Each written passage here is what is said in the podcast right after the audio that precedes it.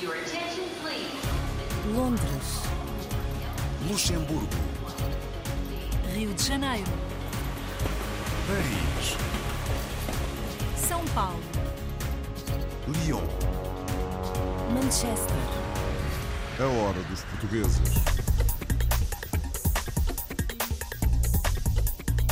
Hoje vamos começar por conhecer Gaspar Pinto, natural de Monção, na Suíça há mais de 30 anos e com uma grande paixão por concertinas. O meu gosto pela concertina isto foi há uns 20 anos, eh, quando eu já eh, tocava acordeão eh, quando era jovem e depois foi mais um, um instrumento que me inspirava um bocadinho para as músicas da nossa, da nossa região e, e não havia muitos tocadores, mas eu gostava sempre da, da concertina e foi aí que eu iniciei a tocar a concertina. Mais longe, em Goa, fomos a uma exposição sobre José Saramago. Esta hum, exposição hum, sobre José Saramago hum, foi já apresentada no dia 5 de maio, quando do Dia Mundial da Língua Portuguesa no Colégio José, em Margal.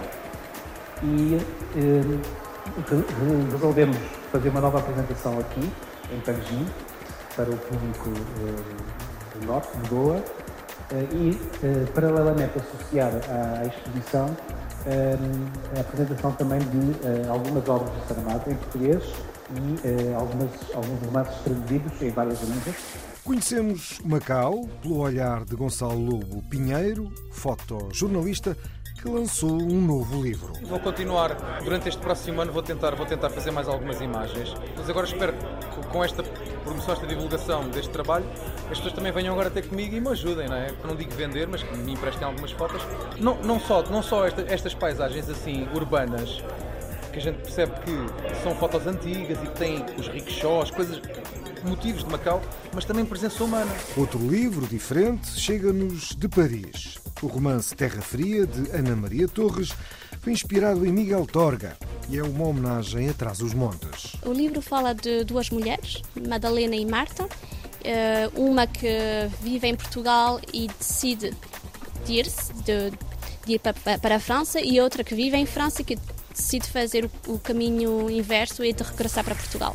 A fechar o programa, vamos ao teatro na Alemanha, pelo grupo Luz ao Ataque, com uma peça feita a partir da obra de Galveias, de José Luís Peixoto. É, então eu conheci o livro do José Luiz Peixoto ah, no Brasil, Galveias, e foi inspirado nesse livro que a gente fez essa peça, A Coisa Sem Nome. E, e nesse livro o Peixoto ele narra um pouco é, histórias do passado dele, né, da, da, da infância dele. Então eu pensei em adaptar. A gente trabalha na verdade só com o primeiro capítulo do livro e faz um diálogo cênico também com ele, de forma que os participantes do elenco possam falar um pouco de si através do livro. This is the last call for the 12 É. A hora dos portugueses. Rio de Janeiro, Paris, Luanda, Dili, Cairo, Macau, Oslo, Kiev, Buenos Aires, Toronto, Nova York, Berlim. Antes de conhecermos estas histórias, ouvimos a música das comunidades. Com alguém que se define como um rapaz simples que quer fazer música. Chama-se Marc Tomé, um português natural das Caldas da Rainha radicado em Paris desde 2013, ano em que despertou para a música. Vamos ouvi-lo em Tantos Anos de Paixão, com influências rock e afro, com letra do próprio Marc. A música essa é uma parceria com o músico francês Del Dongo. Entrei no silêncio a gritar, a gritar. O que me vai cá dentro, dentro deste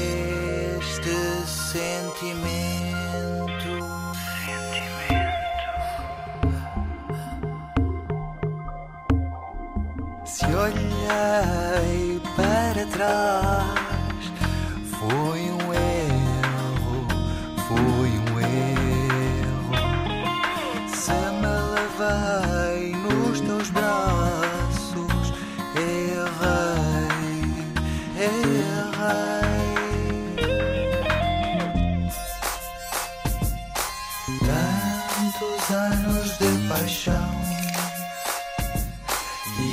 boa em desilusão. Tantos anos de paixão e acabou em desilusão. Oh, pecados meus, eu já fartei das palavras que jurei. Eu disse que errei.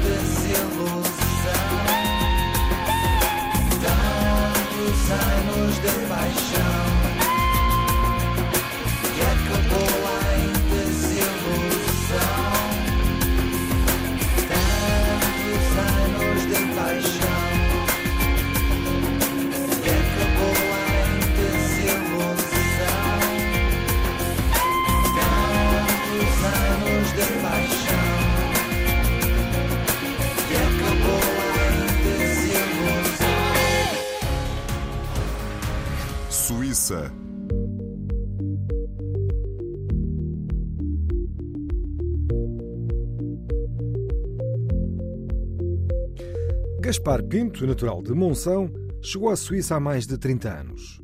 Há nove decidiu criar uma escola de concertinas com o objetivo de passar a sua paixão a todos os que, como ele, partilham o gosto por este instrumento popular que mantém vivas as tradições da cultura portuguesa. Na sua família ninguém tocava o instrumento, hoje já são vários os membros da família que o fazem. De um instrumento que era visto como sendo para velhos, hoje a concertina é carinhada pelos jovens, como constatou Vanessa Santos.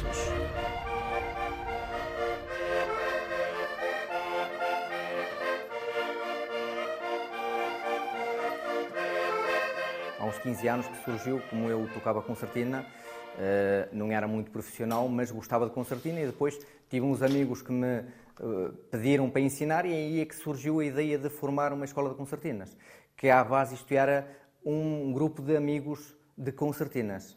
Meninos, vamos.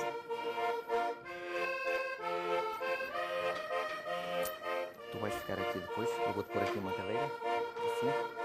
O meu gosto pela concertina, isto foi há uns 20 anos, eh, quando eu já eh, tocava acordeão eh, quando era jovem e depois foi mais um, um instrumento que me inspirava um bocadinho para as músicas da nossa, da nossa região e, e não havia muitos tocadores, mas eu gostava sempre da, da concertina e foi aí que eu iniciei a tocar a concertina. Mais alguém na família tocava já? Não, não, não tem ninguém na família que toca concertina.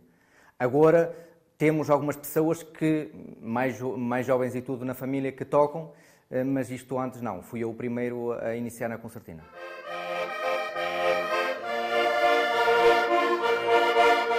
Isto, a concertina, eh, veio a ser um instrumento procurado por a juventude e a pessoas de idade, porque hoje, antigamente, todo mundo dizia que era para velhos, a concertina. Mas agora todos os jovens gostam e eu acho que isto começou há uns 15 anos, eh, a juventude começou-se a gostar das concertinas. Há uns que começaram e largaram, há outros que sempre gostaram e, e- e tentaram guardar. Eh, Eu tenho alguns alunos que começaram comigo há 10 anos e sempre guardaram isso e formaram outros grupos, não é? Eh, Mas eu acho que há muita gente que, que quer começar a tocar concertina e que gosta da concertina. É um- uma, uma, uma paixão. Temos hoje aqui um jovem que vai começar pela primeira vez, o Tiago.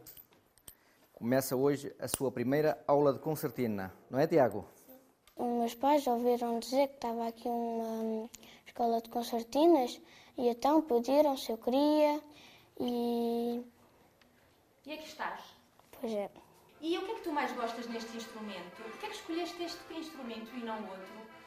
Porque quando for maior posso me divertir com ele. Faz-te lembrar Portugal, a concertina? Sim, muito. Tenho tudo, jovens, uh, tenho pessoas de, de, de, dos 50 anos, uh, tenho jovens que começam de 6 anos, uh, tive alturas que tive aos 30 alunos, hoje não tenho 30 alunos, tenho menos, porque não é possível, tenho ter tempo para outras coisas, mas os jovens, os jovens, principalmente os jovens que estão a, a, a iniciar muito por este instrumento. Comecei a caminhar no rancho e desde aí continuei a fazer rancho. E amo também no rancho em Portugal. E o facto de tu estás no rancho é para, é para tu te sentires mais próxima da cultura portuguesa aqui na Suíça? Sim, e gosto muito da cultura portuguesa, então queria ficar também neste mundo. É por isso que também escolhi a concertina. O que é que tu mais gostas neste instrumento? Uh, o som. Porque é divertido? Sim.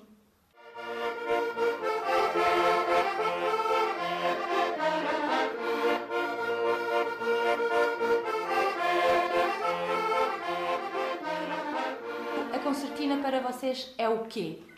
A cultura.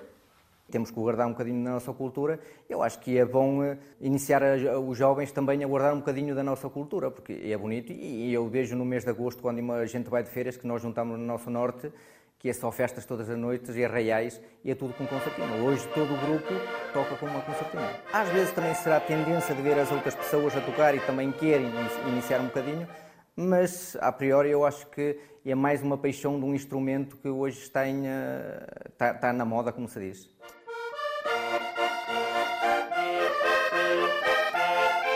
Quem tiver vontade que queira iniciar a concertina, eu acho bem, eu acho bem, todo mundo quer iniciar, Prontos, depois é não pensar que isto que é fácil. Isto leva muito tempo a aprender, isto quer horas uh, de treinos, isto depois há que ir a uma escola de concertinas ou com alguém que ensine concertinas, depois em casa também treinar muito tempo, mas isto que é muito, muitas horas de treino.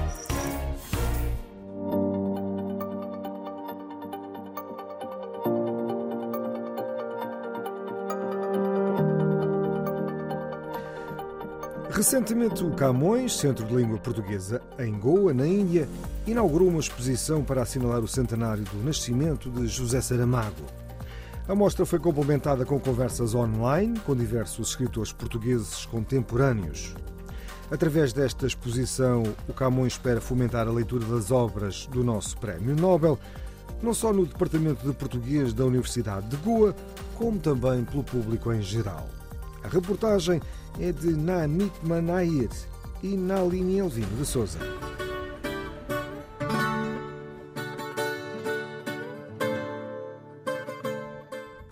O Camões, Centro de Língua Portuguesa, em colaboração com o Departamento de Português e Estudos Lusófonos Xenoi Coimbab, sediado na Universidade de Goa, inaugurou a exposição dedicada ao centenário do nascimento de José Saramago, com a presença da Cônsul-Geral de Portugal em Goa, Isabel de Mendonça Raimundo. Um evento concorrido que deu a conhecer a obra deste escritor português que, em 1998, ganhou o Prémio Nobel da Literatura. Um evento que, na altura, foi celebrado igualmente no Consulado-Geral de Portugal em Goa. A professora assistente Lorena Alberto fez uma breve apresentação sobre o autor e a sua obra. Esta exposição sobre José Saramago foi já apresentada no dia 5 de maio, eh, quando do Dia Mundial da Língua Portuguesa no Colégio José, em Maragall. E resolvemos fazer uma nova apresentação aqui, em Panjim, para o público do Norte, de Goa, e, paralelamente associar à exposição, a apresentação também de uh, algumas obras de Saramago em português e uh, algumas, alguns romances traduzidos em várias línguas, nomeadamente em húngaro, em sueco, em italiano, em francês e alemão. Este evento vai ter continuação com uma série de conversas saramaguianas, como explica o diretor do Camões Centro de Língua Portuguesa, Delfim Correia da Silva. O evento ou este, este, esta série de comemorações, irá contar também com uma interação com alguns escritores portugueses, vencedores dos prémios da Saramago. Será uma interação online, os escritores estarão em Portugal e irão conversar com os nossos, os nossos membros, os alunos, os professores, um pouco sobre a vida de Saramago, a relação que eles tiveram com Saramago e, de uma forma geral, também as perspectivas que eles têm relativamente à obra deles e, eventualmente, projetos que passem pela Índia e por Goa em particular. Mas estas são apenas algumas das línguas em que Saramago foi traduzido. Se já encantou alguns dos leitores aqui em Goa, agora com certeza encantará muitos mais depois desta exposição. Macau.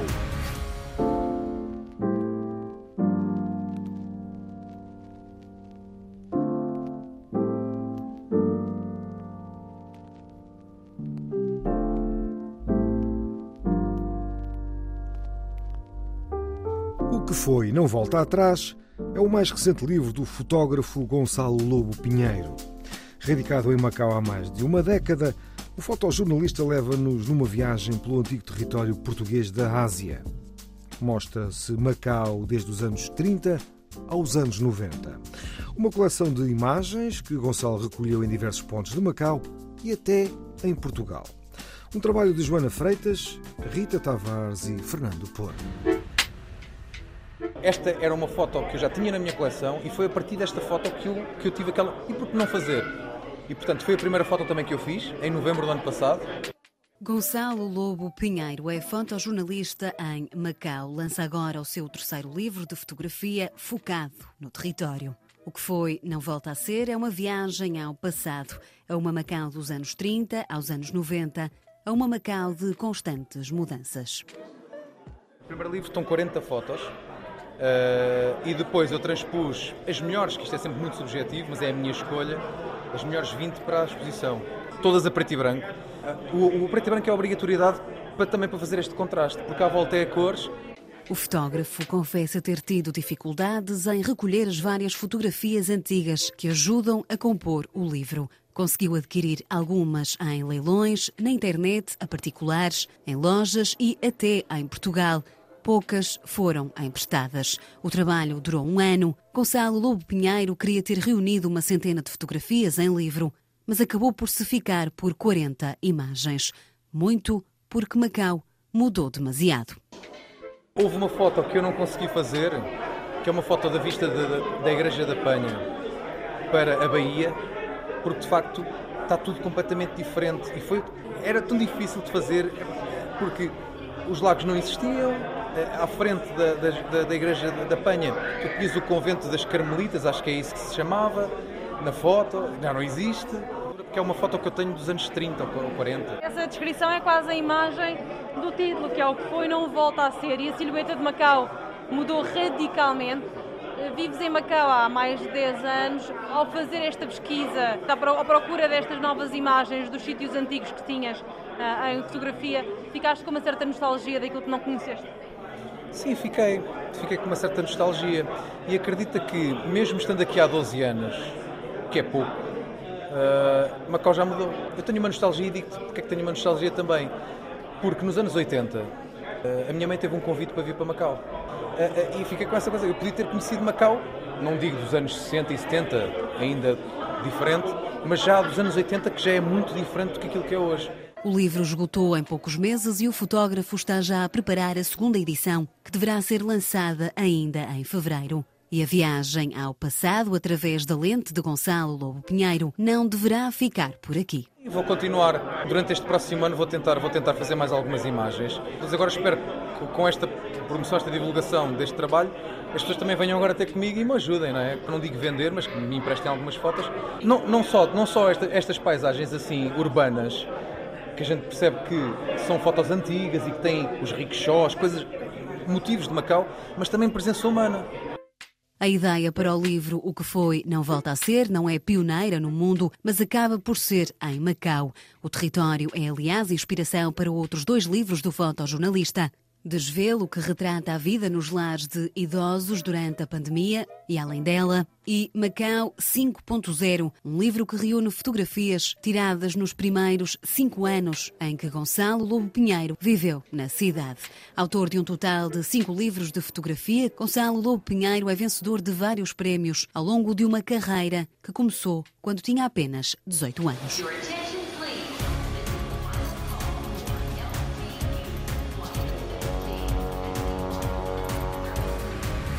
A hora dos portugueses.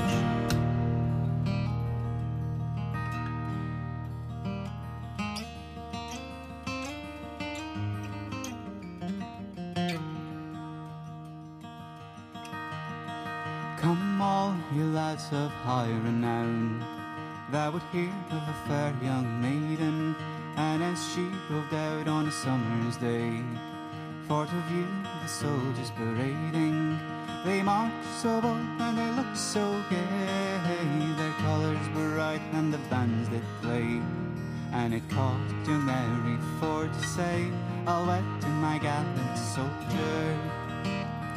She viewed the soldiers on parade, and as they stood at their leisure, and Mary to herself would say, At last I found my treasure. But how cruel my parents must be to banish my darling so far from me. Well, I'll leave them all and I'll go with thee, me bold undaunted soldier.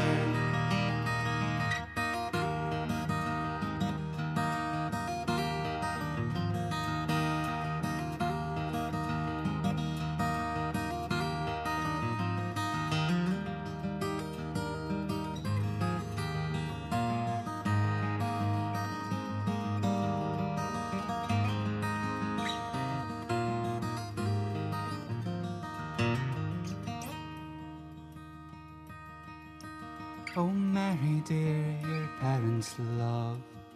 I pray don't be unruly, for when you're in a foreign land, believe me, I'll rue it surely.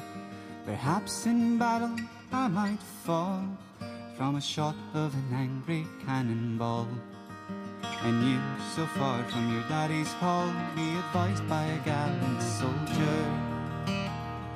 I have fifty guineas in bright gold, likewise a heart that's bolder, and I'll lift them all and I'll go with you, my bold undaunted soldier. So don't say no, but let me go, and I will face the daring foe, and we'll march together to and fro, and I'll wed to my gallant soldier. And when he saw her loyalty and Mary so true hearted, he said, My darling, married will be, and nothing but death will part us. So when we're in a foreign land, I'll guide you, darling, with my right hand. In hopes that God might stand a friend to Mary and her gallant soldier. In hopes that God might stand a friend to Mary and the gallant soldier. Voltamos à música ouvindo o guitarrista Miguel Girão, formado em guitarra clássica na Escola Superior de Música de Lisboa e atualmente a viver na Escócia, onde estuda música tradicional no Royal Conservatoire of Scotland. França.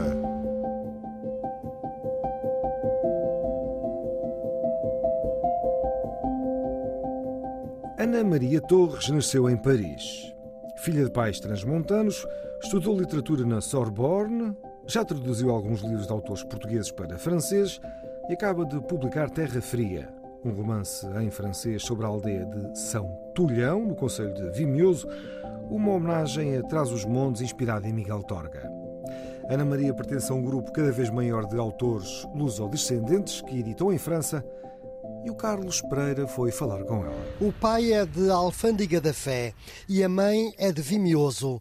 Mas Ana Maria Torres nasceu em Paris. É lusodescendente, trabalha nesta livraria mas tem o coração em Trás-os-Montes. Trás-os-Montes é, é, são as raízes, é, é a família, é, é, uma ligação com a origem, com a identidade e, e embora seja parisiense, sim, porque nasci cá, vivi cá e estou aqui ainda em, em Paris, para mim uh, Trás-os-Montes é é a minha outra casa, é a minha outra ligação com, com Portugal e, e é importante para mim eh, voltar e regressar cada, cada ano em Portugal. Ana Maria Torres acaba de editar um primeiro romance intitulado Terra Fria. Passa-se em Santulhão, aldeia da mãe, e é uma homenagem atrás dos montes. Eu sou uma grande apaixonada de Miguel Torga, penso como todos os transmontanos gostam de Miguel Torga, e ele escreveu um texto sobre Trás-os-Montes, onde ele fala de, do seu amor pela terra e pelos conterrâneos. E para mim esse livro é uma maneira também de responder a Miguel Torga e dizer que embora nascesse anos atrás, eu também tenho esse amor por, por, Portugal e por a minha terra e por trás dos montes. Visto de Paris, pelo olhar de Ana Maria Torres, a aldeia de Santulhão são estas paisagens de montanhas e de oliveiras. Mas Terra Fria estabelece realmente uma ponta entre Portugal e a França. O livro fala de duas mulheres, Madalena e Marta, eh, uma que vive em Portugal e decide de ir-se, de, de ir para a França, e outra que vive em França e que decide fazer o, o caminho inverso e de regressar para Portugal. E então as duas vidas, que é feita de lembranças e de, e, e de momentos de, de, vida, de anedotas, vão se cruzar e fazer um, uma espécie de, de retrato da aldeia transmontana. Madalena representa mais a mulher de, que, que, que imigrou nos anos 70, hum, 80 embora que hum, Marta é mais moderna, Marta vai ser uma mulher que mais autoafetiva, que vai ser uma, uma, uma, uma mulher que desse, dos anos 2000, 2010. Ana Maria Torres faz parte desta geração de luso-descendentes que já nasceu em França e chega agora às livrarias francesas. Os pais podiam tê-la convencido a não estudar, mas fizeram precisamente o contrário. Venho também de, um, de uma família que, que não lia muito, mas a minha mãe sempre uh, deu-me a vontade e a oportunidade de ler. Então ia muito à biblioteca. Com a literatura portuguesa foi mais uma, um contacto com a escola, porque ia à escola portuguesa cada quarta e então é assim que conheci Pessoa, que conheci Torga, que conheci Castelo Branco. Para além de ser escritora e de trabalhar numa livraria, Ana Maria Torres é também tradutora e já traduziu algumas obras de autores portugueses. Eu, por enquanto, ainda sou uma, um bebê tradutora, porque traduzi três livros por enquanto e dois um, coletâneas de contos, então ainda sou uma pequena tradutora, mas foi por acaso. Uh, com o meu trabalho, com a Chandene, tive a ocasião de traduzir alguns textos e gostei. Por enquanto não se sabe se no futuro Ana Maria Torres vai viver em Portugal, mas a personagem que criou em Terra Fria já deu esse passo acho que a Marta é um pouco a versão idealizada da Ana Maria, de que essa que conseguiu ir para Portugal e viver em Portugal. Eu acho que, como todos os lusodescendentes, temos essa, essa fantasia, esse, esse desejo secreto de voltar para Portugal, mas sem o fazer realmente. E, e escrevê-lo é uma maneira também de, de concretizar esse sonho. Terra Fria é o primeiro romance de Ana Maria Torres, mas um segundo livro já está atualmente em fase de escrita. Alemanha.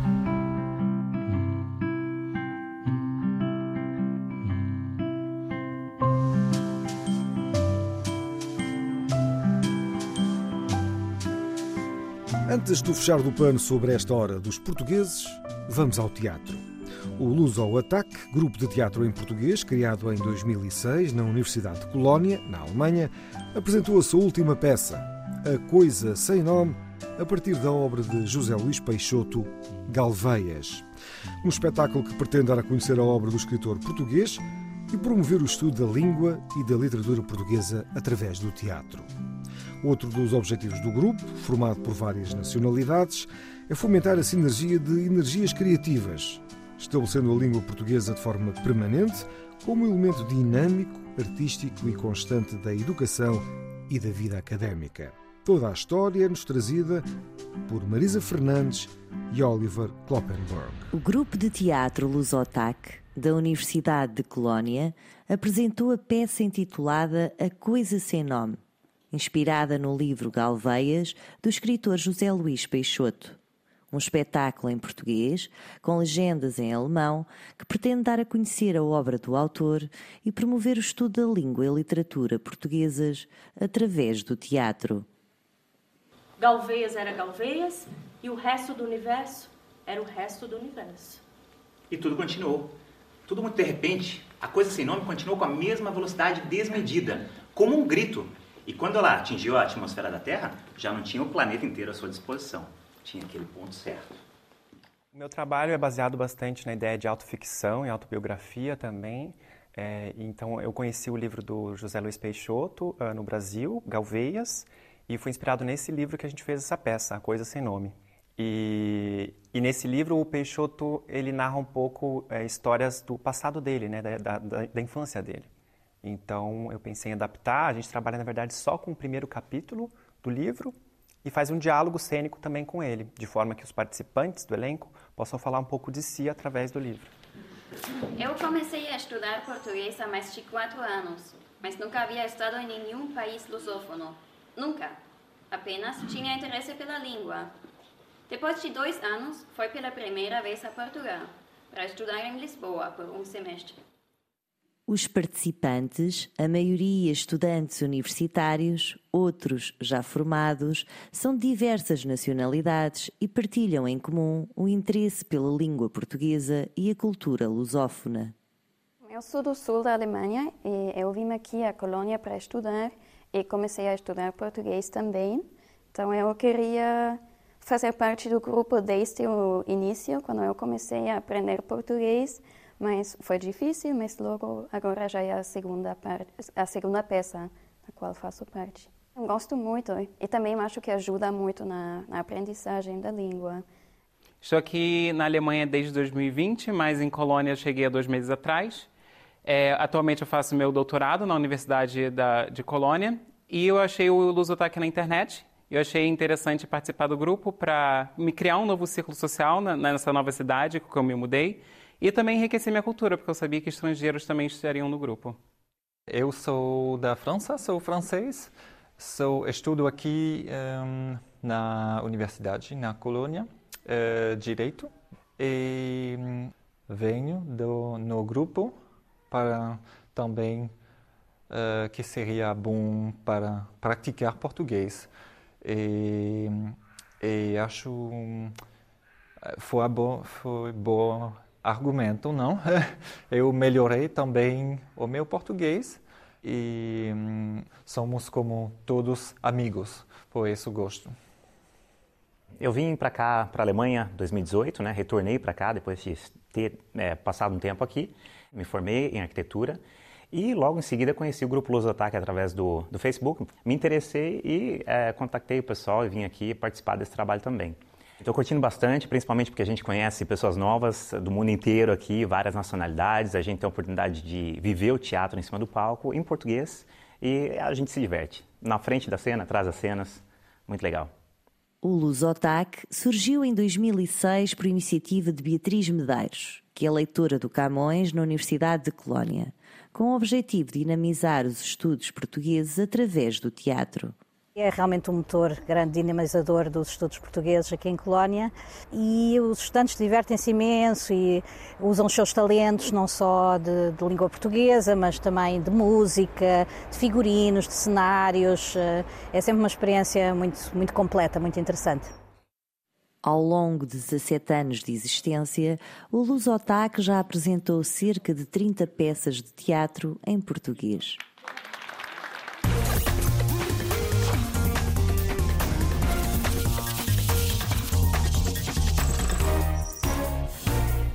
E é tudo por hoje. É o fecho desta hora dos portugueses na RDP Internacional. Edição, apresentação e sonoplastia de João Pedro Bandeira. Até à próxima. Londres. Luxemburgo. Rio de Janeiro. Paris.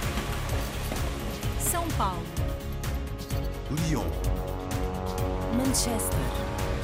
A hora dos portugueses.